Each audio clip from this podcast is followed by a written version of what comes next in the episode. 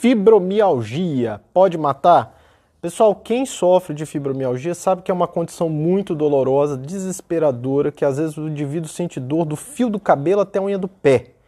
E por isso esses indivíduos acabam ficando muito desesperançosos e com uma hipersensibilidade também, às vezes só de tocar você tem desencadeamento de dor ou piora da sensação de dor. Então essa sensação de desesperança é comum que os pacientes fiquem com esse medo da fibromialgia matar.